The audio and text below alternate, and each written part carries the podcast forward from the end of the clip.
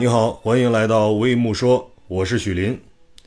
你认为消费和储蓄哪一个更快乐？我相信你很快就有答案了。看看我会不会动摇你，还是会让你更加坚定。消费很显然它带来快感，这个没人反对吧？而且价格越高，快感越强烈。想想你点的宵夜大餐，买的名牌包包，去年那场旅行，还有你开的车。但回忆一下，不对啊，这种快乐好像并不持久。比如去年的今天，你买了什么东西，你还记得吗？你上周吃了什么大餐，你都不记得了吧？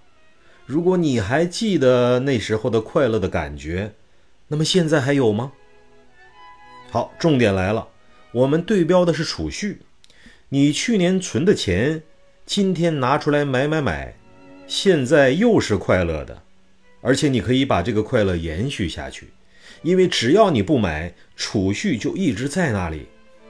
如果你打理有方，还会变多，而且随时可以给你买的底气，随时带给你快乐，想想都开心。所以多储蓄一点快乐吧，让它和你一起长大。如果听完你更想储蓄了。就点个赞吧。